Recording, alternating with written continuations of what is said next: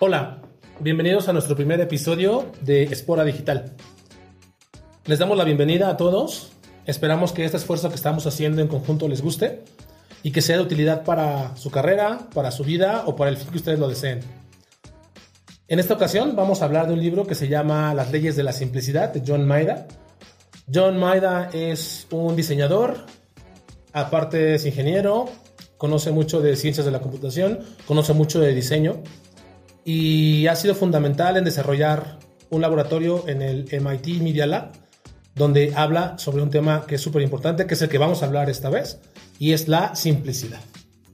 Quiero presentarles a las personas que van a estar formando parte de este esfuerzo y es muy importante que conozcan que son profesionales en, el campo que ellos desarrollan y por ese motivo sus aportaciones van a ser súper importantes y su análisis sobre los libros que vamos a estar leyendo va a tener mucho impacto en todo lo que ustedes van a hacer.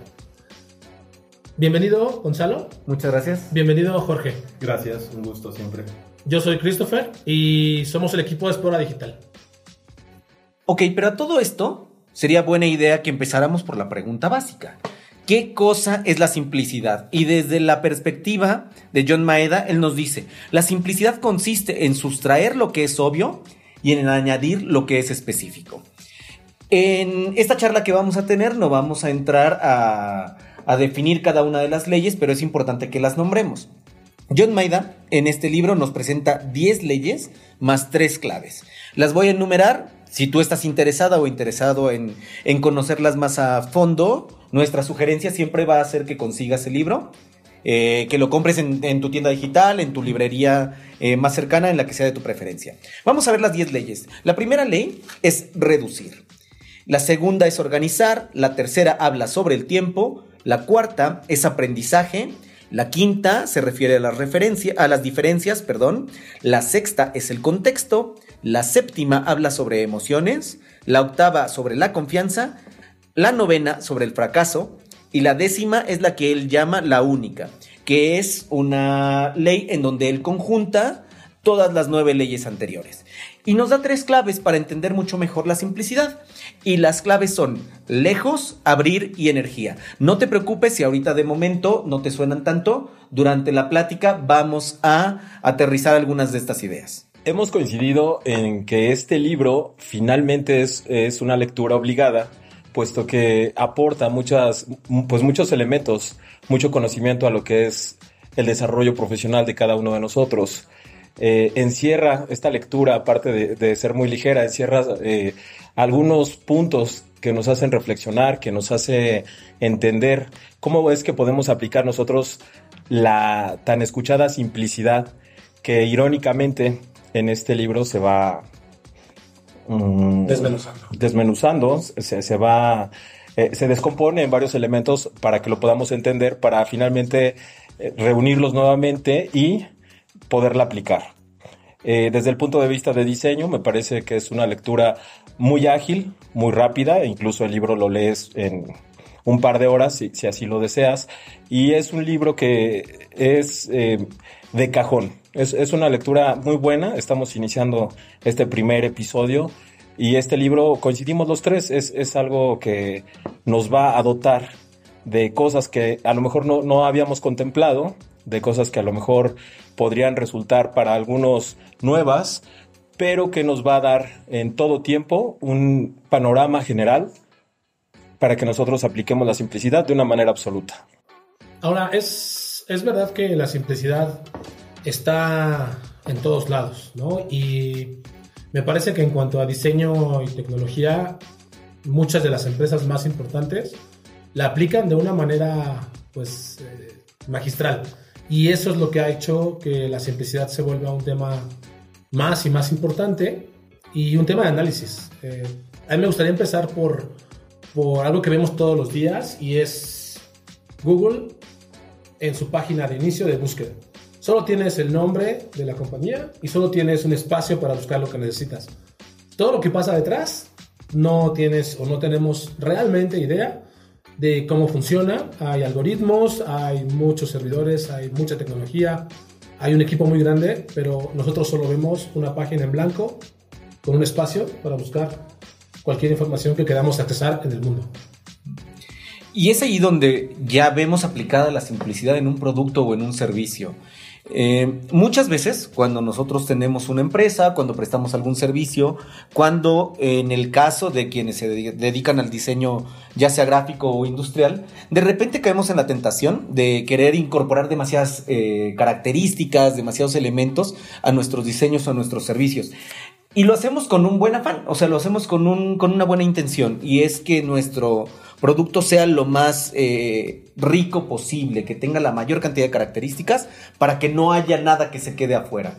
El problema cuando hacemos esto es que muchas veces lo volvemos terriblemente complejo para, para el usuario. Yo quiero que pienses en, en el servicio telefónico de tu, de tu banco, cuando de repente necesitas arreglar un problema medio sui generis. O sea, no como cuando pierdes la tarjeta o te la roban, pero sí de repente que tienes allí un cargo extraño o que no te han llegado tus estados de cuenta y quieres resolverlo a través del servicio telefónico. Y de repente son tantos los pasos, tantos los elementos y tantas las opciones que te ponen que en realidad se vuelve una experiencia terrible para el usuario. Entonces es aquí donde la simplicidad bien ejecutada, bien aterrizada, tiene, eh, se vuelve fundamental para el éxito de cualquier producto o servicio. Fíjate que el autor menciona dos casos que me parecen extraordinarios. El primero es el del iPod, que bueno, creo que la mayoría hemos tenido en nuestras manos uno de estos dispositivos. Pues la mayoría de los que tenemos ya unos cuantos años más de, años en adelante, de 30 y tantos años en adelante, ajá. Ok. Eh, en, lo, personal a mí me encantan estos productos de Apple, ¿no? Pero nunca había visto yo o, me había puesto a pensar hasta que la lectura me invitó a analizar cómo ha sido la evolución de este dispositivo. Eh, todos recordaremos, y si no por ahí se pueden auxiliar con el Internet para buscar la primera generación de este aparato que traía eh, físicos los botones que, que, se presionaban, que bueno, en ese tiempo era de lo más innovador. Era, era un dispositivo que era la, gran novedad. Sabemos todos que siempre ha sido Apple la referencia en electrónica. Pero si comparamos uno de la primera generación a los que han salido más recientemente, podemos ver la, aplicación de la simplicidad. Es decir, ahora ya no hay, de hecho, botones físicos, ahora todo es en una pantalla, ahora incluso eh, se ha minimizado al máximo las teclas que siguen cumpliendo con absoluta precisión las mismas características, las mismas funciones del elemento original. Pero, George, se ha simplificado al grado de que ahora ya con la voz puedes controlar la mayoría de los elementos. O sea, ya no es como, como antes o al principio que tenías que aprender, eh, eh, aunque fuera un proceso muy sencillo, el de avanzar, retroceder, pausar, eh, cambiar el menú. Ahora es tan sencillo como que ya sea Siri, ya sea Google, Home. Google Home, cualquiera de estos, ya ni siquiera tienes que pulsar nada, solamente le hablas y de manera automática hace el proceso que tú le, que tú le pides. Así es. es eh, entonces, por eso me encanta, ¿no? Es, es, un caso muy explícito donde podemos palpar el, el concepto de simplicidad. Volviendo un poco a tu ejemplo y al ejemplo que menciona el libro sobre el iPod, yo iría un poco más adelante de John Maida, precisamente por el, por el año en que lo escribe, él debe estar fascinado con todo lo que ha pasado con, con la evolución. y, y, esto tiene mucho que ver con reducir y con organizar, que son parte de las leyes que estamos, estamos revisando. Y uno es, e, el iPod de repente es un sistema muy, muy pequeñito, o era un sistema muy pequeñito, pero que escondía detrás una plataforma entera de reproducción de música, de videos, etcétera, lo que, para lo que tú lo utilizaras, pero estaba escondiendo detrás una complejidad enorme, ¿no? Y en tus manos tenías en algo muy pequeño y muy la, la, facilidad del acceso a toda la música que, que, tú querías o que tú podías comprar. Pero si vamos un paso adelante, ahora toda esta funcionalidad está en una aplicación, en un teléfono móvil. Tenemos Spotify, por ejemplo, es un ejemplo, eh, me parece a mí perfecto, de, de cómo aún se ha reducido más el concepto de tener un dispositivo aparte para tu música, sino que tu propio teléfono, con una propia aplicación o una renta mensual, puedes tener acceso a toda la música o tal vez casi toda la música que, que hay en, el mundo.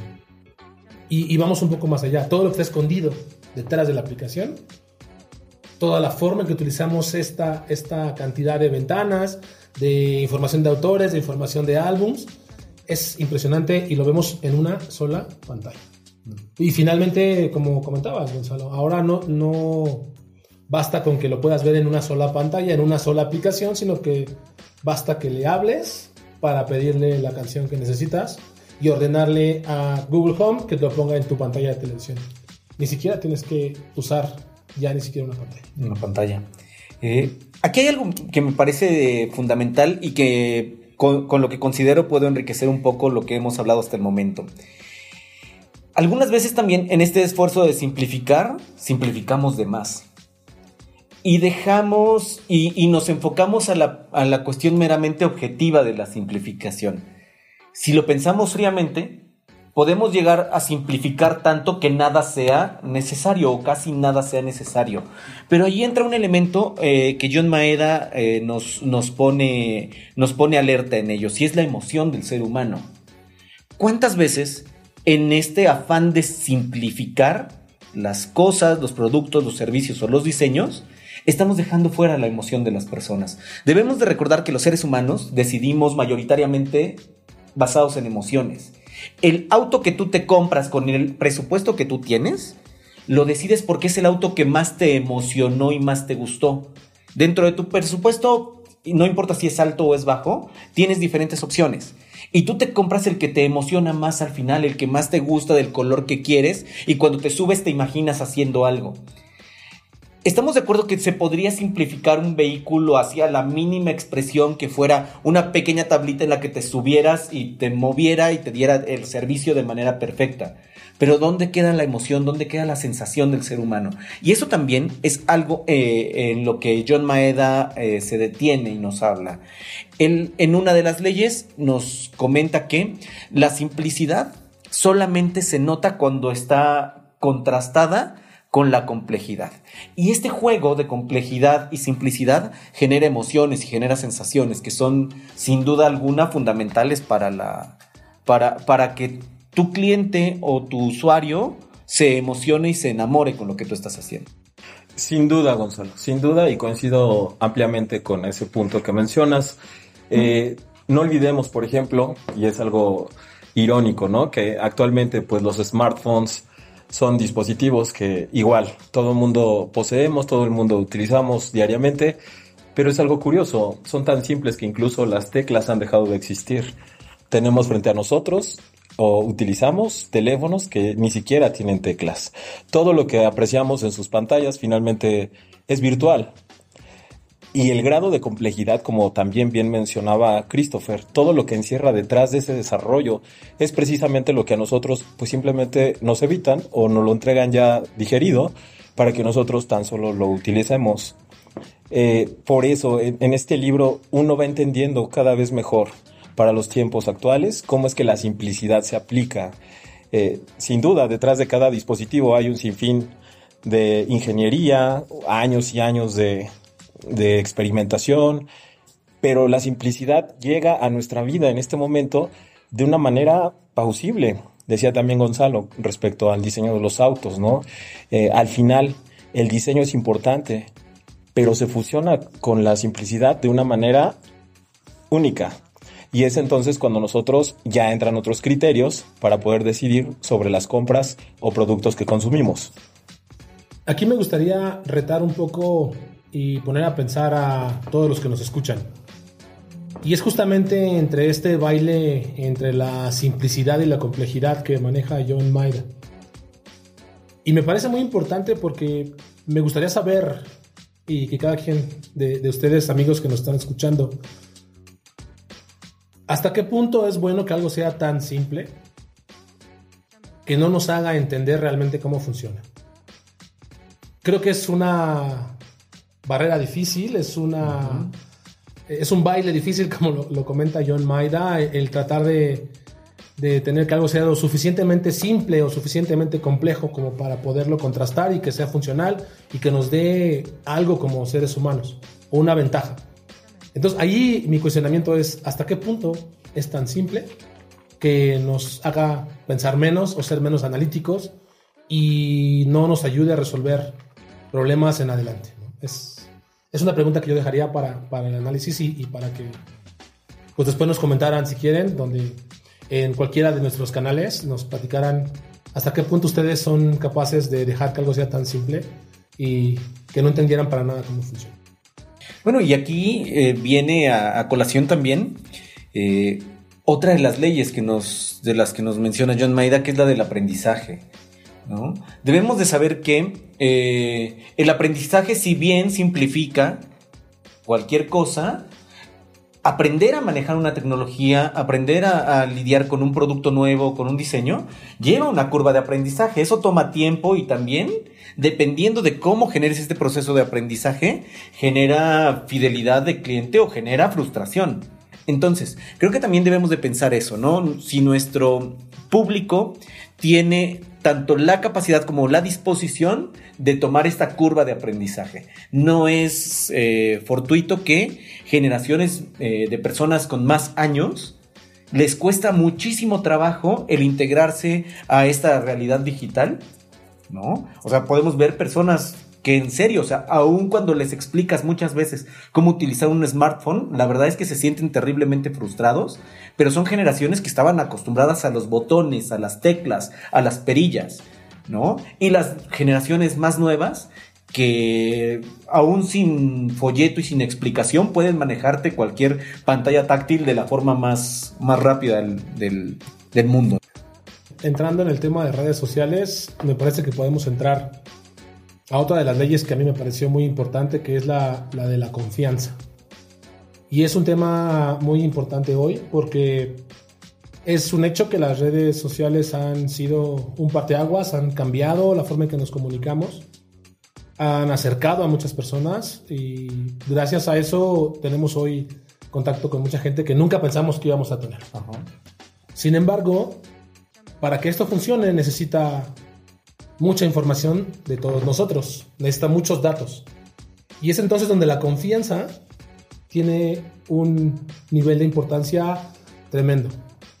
¿Hasta qué punto estamos dispuestos a darle toda esta información a las redes sociales a cambio de que nos conecte con mucha gente o con mucha información que no teníamos contacto antes? Entonces, la confianza es tan importante que puede ser que si en un momento decidimos no compartir, pues podamos ni siquiera tener acceso al servicio. De hecho, por eso es gratis. ¿no? Por eso las redes sociales son gratis. Porque basta con que demos nuestros datos para que entonces ellos tengan suficiente eh, información para entonces generar un modelo de negocio eh, de publicidad. ¿no? La compañía que trabajaba o que extraía información de Facebook, Cambridge Analytica, uh -huh. es un ejemplo claro de cómo la confianza, si la pierdes como una empresa de tecnología puede ser catastrófico. ¿no? Para Facebook fue una catástrofe el hecho de que la cantidad de datos que absorbía Cambridge Analytica y luego los vendía o cómo los usaba, uh -huh. eh, pues bueno, afectó directamente la, eh, pues los ingresos de la compañía y la visión que tenía toda la gente Y ahora el debate de la ética de cómo compartir o no tus datos. Y fíjate que eh, en, en esta lectura me encantó mucho pero así mucho el, el, que se empate con un criterio de diseño que es bastante conocido, que es esa ley que nos dice, bueno, es una ley para los diseñadores, no siempre la aplicamos, pero por lo general y para hacer las cosas bien, sí, eh, esa que dice más es menos y menos es más. Y entonces sí, eh, entender que la simplicidad, eh, por lo menos en diseño, funciona y funciona bien. El año pasado tuve la oportunidad de estar en Helsinki y me pareció súper eh, súper simple la forma en que los servicios funcionan, los servicios públicos. En Helsinki hay una tendencia muy fuerte, incluso en los países nórdicos, sobre un diseño, y no solo un diseño gráfico, sino un diseño de servicios, en donde la idea es que los servicios sean cada vez más sencillos, que sean más simples. Y esconder esta complejidad me pareció muy importante que eh, con una aplicación en tu smartphone lo único que tienes que hacer es pagar una renta, digamos, mensual o semanal sobre el, todos los servicios que quieres ocupar y basta para subirte al tram, que es el tranvía. La misma sirve para subirte al autobús, la misma sirve para subirte a los ferries que te llevan a las islas. Pero lo más importante es que no necesitas ni siquiera mostrarla. no tienes que mostrarle a nadie que tienes o has pagado. Entonces, la confianza, la simplicidad están muy relacionadas en tanto el diseño gráfico, como lo comentas tú, y en el diseño de servicios. Y a mí me gustaría ver de qué forma en México podríamos intentar ocultar toda esta complejidad y hacer que la confianza nos ayude a tener mejores y más simples servicios. Otro punto que también, eh, eh, eh, bueno, no lo habíamos comentado es el tiempo. Como usuario es importante que tengamos esa sensación de bienestar, de que nuestro tiempo es valioso, de que nuestro tiempo es apreciado y de que nuestro tiempo es respetado. Entonces, la simplicidad precisamente también nos ahorra eso, nos ahorra tiempo. Mencionan en este, en este libro también un ejemplo de la barrita, la famosa barrita de, que, que, nos dice el progreso de la acción que se esté ejecutando, de la tarea que se está realizando. Antes aparecía esa barrita hace muchos años vacía y de pronto llena el lapso que pasaba entre ver esa barrita vacía y llena era lo que como usuario nos desesperaba un poco, porque eh, no teníamos la certeza de cuánto estaba tardando o cuánto iba a tardarse. Después se implementó la barrita que se iba llenando gradualmente y eso cambió significativamente la apreciación como usuario. Ahora, quienes, quienes vemos esa barra llenándose, o bueno, simulando que se llena, a nosotros nos hace saber que se está ejecutando algo y que nuestro tiempo pues está siendo empleado de una manera óptima. Y relacionado con el tema de tiempo, la idea de tener servicios más simples y más breves en nuestros teléfonos, se supone que uno de los objetivos era que tuviéramos más tiempo para hacer otras cosas. En vez de hacer una fila larga, en vez de pasar horas en un servicio público, la idea es que con tu teléfono o con tu computadora puedas acceder, acceder perdón, a este servicio de manera sencilla y rápida. Pero hasta qué punto estamos realmente usando este tiempo que nos queda libre para cosas que queríamos hacer antes. A mí me parece que en este punto probablemente no estemos usando nuestro tiempo de la mejor manera. Y continuando con las ideas que nos eh, presenta John Maeda en este libro, hay una que me parece fundamental y es la que él llama la novena ley o la ley del fracaso. Él nos dice, la simplicidad no siempre se puede lograr. Es más, ni siquiera es, eh, es conveniente lograr la, simplicidad siempre, porque la simplicidad además depende de la generación de tu usuario, del nivel educativo y cultural de tu usuario, hasta de la ubicación geográfica. Y está bien no lograr siempre la simplicidad. Cuando nosotros intentamos simplificar las cosas y tenemos errores, tenemos fracasos, estos fracasos nos ayudan, nos ayudan a entender mucho mejor cómo funciona nuestro usuario o nuestro cliente y por lo tanto a generar un servicio que o un producto que lo, que lo emocione más, que lo capture más, que lo atraiga más y que por lo tanto se pueda volver un usuario frecuente. Y lo importante, justo que comenta John Maida, es el aprendizaje de la falla. Y es algo que me parece importante que en nuestro tiempo, en los últimos años, se ha hecho énfasis en que equivocarse, en que fallar, no está mal mientras aprendas. Mientras aprendas que la lección y puedas después mejorar. Entonces, eh, justo un ejemplo es que estamos empezando con ustedes esta experiencia, esta aventura de un podcast nuevo y pues es la primera vez, lo vamos a hacer. Seguramente vamos a, eh, estamos teniendo un montón de errores. Y, bueno, vamos a aprender de ellos y vamos a ir mejorando cada vez. Pero eso no debe de impedir que hagamos, que podamos entregar algo, que podamos ejecutar algo. Y es una invitación también a todos ustedes que nos escuchan. A veces nos sentimos con el miedo de fallar, pero es mejor intentarlo, fallar y aprender que no hacerlo. Pues bueno, veamos las tres claves, ¿no? Ya vimos un poquito las leyes. Veamos las claves, ¿no? Y las claves que nos da John Maeda son tres. Y la primera que es súper interesante, que es lejos. Y ahí mm, yo quisiera que Christopher lo, platicara porque tiene una visión padrísima del, lejos. Sí, justo lo que comenta John Maeda Gonzalo es que para él en ese tiempo el ejemplo más claro de que entre más lejos es más simple es mejor es lo que él en ese momento conocía como software como servicio, ¿no? Eh, hoy en día es más fácil que todos lo identifiquen como todos tus servicios en la nube. Todo lo que tenemos hoy en día, nuestras fotos ya no están en nuestra computadora, no están en nuestro teléfono, ahora están en la nube de alguien. Nuestros documentos ahora están en la nube de alguien. La Net- la música. Spotify está en la nube de alguien. Netflix está, todos nuestro- nuestros videos, nuestra, nuestras películas están en la nube de alguien, nuestras series.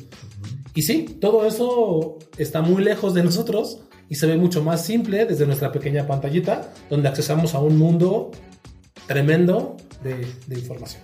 Entonces, eh, a mí un ejemplo que, que me gustó muchísimo de él fue cómo él ya veía los servicios de nube desde hace tantos años. Otra de las claves es abrir, y a mí esta eh, me, me parece particularmente importante e interesante, y además de una aplicación presente, pero sobre todo futura, fantástica. Y abrir no es otra cosa sino permitir que las demás personas sepan lo que estás haciendo y que además colaboren. Esta idea de la inteligencia colaborativa, que es por ejemplo la base de un servicio como Waze, en donde todos los usuarios conectados compartimos eh, en qué punto estamos, a qué velocidad vamos, si encontramos un choque, un auto detenido, lo que sea, cómo esto nos hace a todos mucho más simple eh, la vida. Pero más allá de eso, sistemas operativos colabor este, que, desde código abierto como Linux, que han generado un avance tremendo, que si una sola empresa quisiera desarrollar por sí misma, esto no tendría jamás la capacidad. El que se abran estas fuentes de información y es- a, a la participación de todas las personas genera un avance tremendo que tiene la visión de todos los públicos, que tiene las que incorpora las necesidades de todos y por lo tanto se hace un producto o un servicio mucho más rico. tan rico y el ejemplo es que no tendríamos Android hoy en día.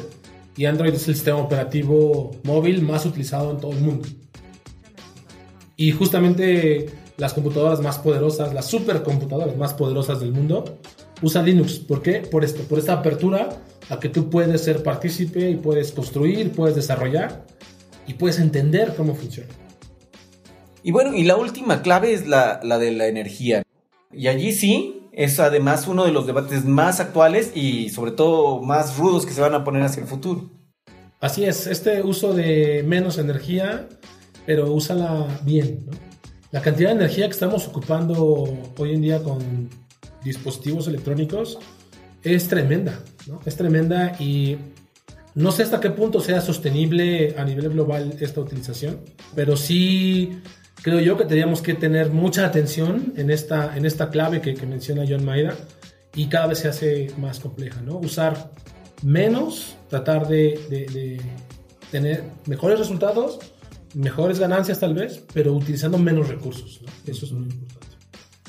Bueno, pues para cerrar, a mí hay algo que me gustaría que hiciéramos y es, si les parece, chicos, eh, de manera muy breve, en más o menos un minutito, que podamos decirle a nuestras amigas y nuestros amigos que nos están escuchando cómo podemos implementar la simplicidad, ya sea en nuestra vida cotidiana, ya sea en un negocio en el que estamos emprendiendo, ya sea en, nuestro, en nuestra vida académica, vamos, en cualquiera de los entornos. ¿Quién quiere empezar? Ok, yo. George. De acuerdo. Y bueno, manera de conclusión, eh, para mí la simplicidad eh, está implícita en lo que es mi campo profesional, el diseño. Eh, siempre pongo yo de ejemplo las tarjetas de presentación, que es a veces un coco con la mayoría de los clientes, ¿no? Hay clientes que me han dicho, es que yo veo que ese espacio tengo que llenarlo, es que, es que yo veo esa tarjeta muy vacía, es que ahí le podemos agregar, es que ahí le podemos poner, y no, o sea, la simplicidad precisamente nos va a permitir tener diseños limpios, diseños organizados, diseños estéticos, porque vamos siempre a omitir inteligentemente todo aquello que podamos quitar. Entonces, la simplicidad es básica. En diseño es básica, es una herramienta más. Por supuesto que habrá detractores y también es muy respetable. También el caos tiene su encanto. Pero la simplicidad en términos, por lo menos para mí de diseño, es una herramienta imprescindible. Pues yo, Gonzalo, eh, invitaría a toda la gente que nos escucha a hacer un experimento para ver qué tan simple es, es, es la vida sin, con menos información. Vivimos llenos de información, vivimos, vivimos llenos de datos, vivimos eh, realmente invadidos por muchas aplicaciones. Y, yo los invitaría un poco a intentar vivir con menos aplicaciones, vivir un poco con menos con las pantallas. Y esto es un buen ejercicio porque tal vez escuchando, tal vez usando otro sentido que no sea la vista, y un ejemplo muy bueno es el podcast que estamos aquí, aquí invitándolos a escuchar. ¿Qué tan sencilla sería su vida si pudieran enfocarse más, si pudieran usar menos aplicaciones y darle más importancia a los problemas más importantes o a las situaciones más importantes de su vida? Eh, aquí hay un punto que, me, encantó eh, y es con el que más me identifiqué con, con John Maida y es algo que dice eh, de la siguiente forma. La tecnología y la vida solo se vuelven complejas si tú lo permites. Entonces yo, los invitaría a tratar de hacerla un poco más simple, utilizando un poco menos aplicaciones, un poco menos las pantallas y tratar de usar su tiempo de una manera diferente. Ok. Y bueno, yo para cerrar esto, me gustaría enfocarme a la parte de, a la parte profesional y de los negocios. Eh, para que tengamos como de diferente, ¿no? Entonces, eh, yo lo que te invito es que si tú tienes un, negocio, si, si, vendes algún tipo de producto, si tienes algún tipo de servicio, que te pongas a analizar, que hagas un ratito de reflexión sobre en qué elementos de tu negocio o de tu producto le estás complicando la vida al cliente. Muchas veces cuando nosotros estamos del lado del proveedor, perdemos de vista esa parte porque nos queremos simplificar la vida a nosotros. Y en esa simplificación le complicamos la vida a nuestro cliente y luego no entendemos por qué la gente ya no quiere estar con nosotros. Entonces, te invito a que hagas este ejercicio, ponte del otro lado, tú conviértete en tu propio cliente de una forma crítica y abierta, pero muy honesta. Y fíjate en qué puntos le estás complicando la vida o le estás complicando la experiencia a tu cliente y encuentra una forma de simplificársela sin que tenga que volverse también una dificultad o una carga extra de cualquier tipo para ti, ¿no? Una carga operativa para ti. Siempre existe una forma de simplificarnos las cosas. Y bueno, pues yo creo que con esto ya cerramos nuestro, nuestro podcast del, del día de hoy. Si te gustó este podcast, pues te invitamos a que lo compartas con todas tus amigas, con todos tus amigos y obviamente a que nos sigas en todas nuestras redes sociales. Así es, puedes escucharnos en SoundCloud, Puedes escucharnos también en Spotify, en Apple Music y en todos lados nos encuentras como Espora Digital MX o Espora Digital México. Si quieres encontrar un lugar donde puedas acceder a todos nuestros canales de información, entra a espora.digital. Muchas gracias por escucharnos, gracias de verdad por tu tiempo. Estamos esforzándonos para que esto mejore y para poder compartir con ustedes desde nuestro punto de vista lo que consideramos puede contribuir a que crezcas, a que estés más fortalecido y a que tu conocimiento se incremente. Si tienes alguna idea sobre un libro que te parezca importante o algún tema que quieres que platiquemos, que quieres que analicemos, háznoslo saber. Escríbenos en nuestras redes sociales, eh, con gusto te vamos a contestar. Y bueno, tal vez te invitamos a participar con nosotros. Pues nos despedimos. Mi nombre es Gonzalo. Mi nombre es Christopher. Y yo soy Jorge. Y somos Espora Digital.